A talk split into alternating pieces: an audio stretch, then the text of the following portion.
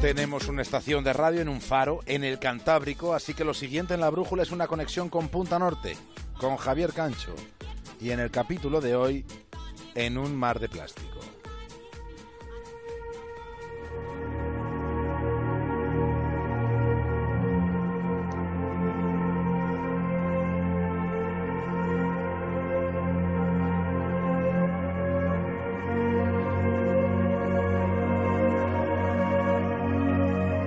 Imaginen un mar de mugre.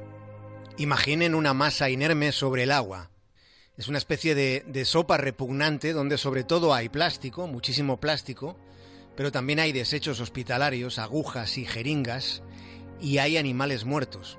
E incluso en ese mare magnum de inmundicia, incluso hay cadáveres de otro tipo. Hay cuerpos sin vida del mayor depredador de todos los animales y de todos los tiempos que en la Tierra han sido. En ese mar de desperdicios hay también cadáveres humanos.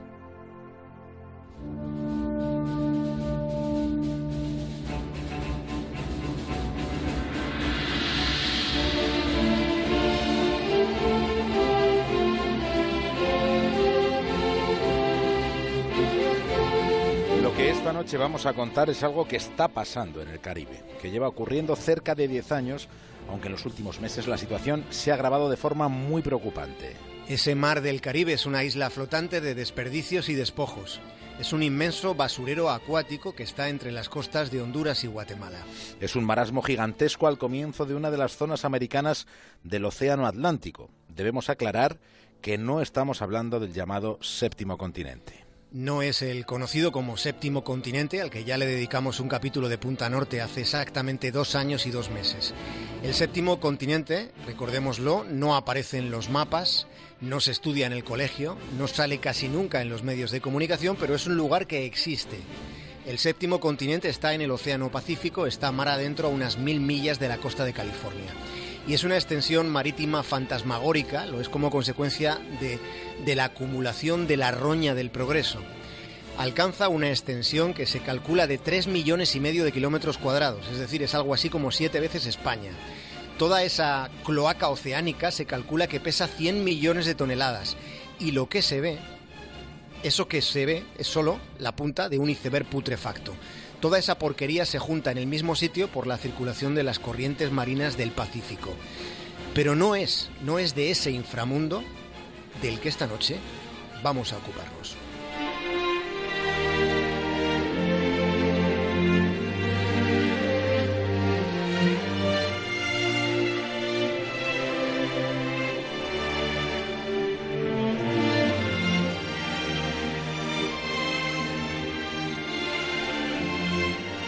Volvamos al vertedero marino que hay entre Guatemala y Honduras. Allí, secuencialmente, parte de toda esa porquería va llegando a las playas.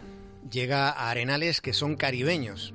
Tal y como hemos mencionado, esa pocilga oceánica, esta vez en el Atlántico, empezó a formarse hará unos 10 años. Pero en concreto, desde hace tres, una costra de desechos alcanza directamente islas que son turísticas, como la de Roatán. En los meses de lluvias, los lugareños limpian las playas por la mañana. Sin embargo, antes de que llegue el crepúsculo, en ocasiones ya por la tarde, una parte considerable vuelve a estar cubierta de porquería. Es como el mito de Sísifo. Y ante la pasividad de, las autoridades, en la mayoría de los casos, los que limpian son los comerciantes que viven de los visitantes o son los propios vecinos.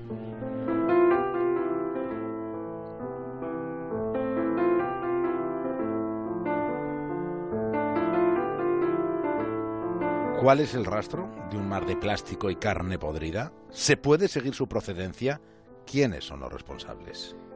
Esa isla de mugre de la que nos estamos ocupando hoy, que está, como hemos dicho, entre Honduras y Guatemala, es en este momento un motivo precisamente de enfrentamiento político entre estos dos países. Honduras acusa a Guatemala de no haber hecho nada para, para evitar que sus ríos se fueran llenando de porquería durante lustros. Es mierda que acaba desembocando en una porción compartida del océano y que termina llegando a algunas de las playas hondureñas más frecuentadas, manchando arenales como el de Omoa o el de Puerto Cortés o las propias islas de la bahía. Pero resulta que Guatemala niega que sea suya toda la responsabilidad. La discusión de momento no tiene trazas de resolverse mientras ese problema de este vertedero marino sigue creciendo hasta el punto de que puede resultar insostenible. Hay un perjuicio enorme que es económico, se está perdiendo turismo, hay perjuicio social, pero luego está el daño de siempre, el ecológico, el destrozo ambiental. Debemos hablar directamente de una necesidad apremiante de intervenir antes de que toda esa ponzoña siga destrozando la, que es la, la, barrera coralina. Estamos hablando de la segunda barrera de coral más importante del planeta Tierra. Y esa comarca submarina ya está resultando afectada.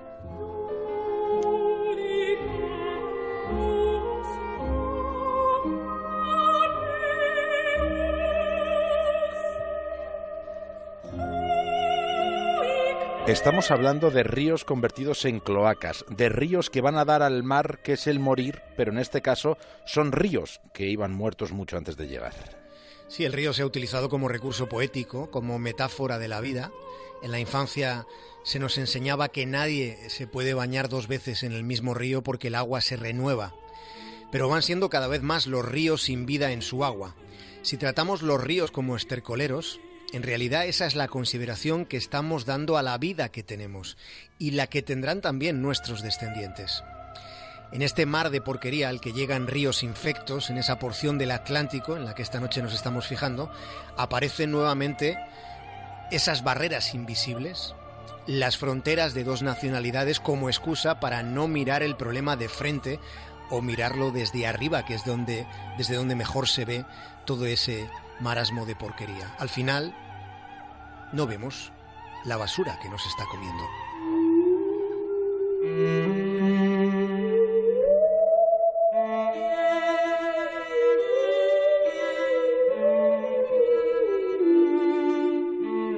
Una botella de plástico que acaba en el mar se va despedazando muy poco a poco, se va partiendo en millones de pedacitos microscópicos que quedan en la superficie.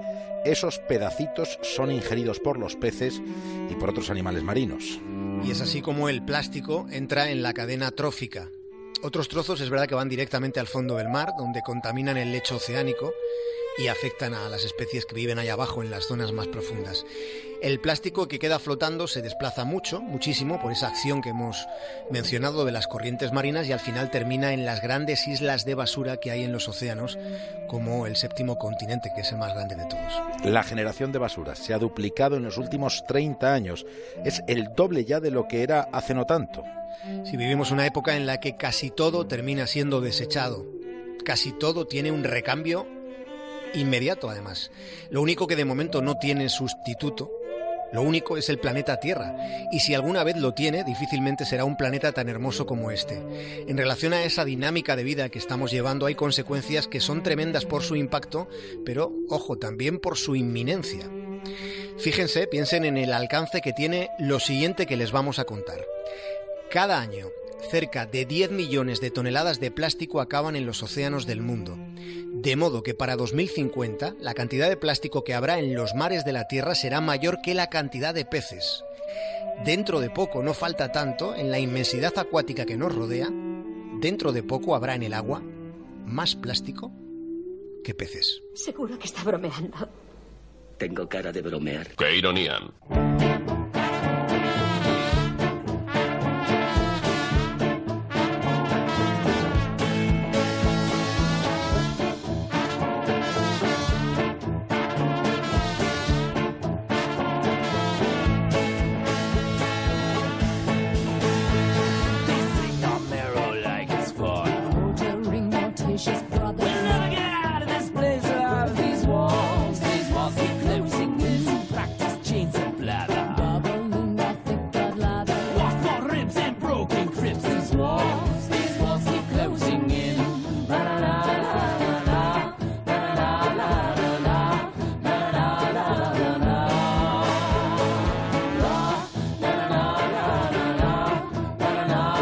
Javier Cancho, te saludo el miércoles, que mañana juega la selección española de fútbol.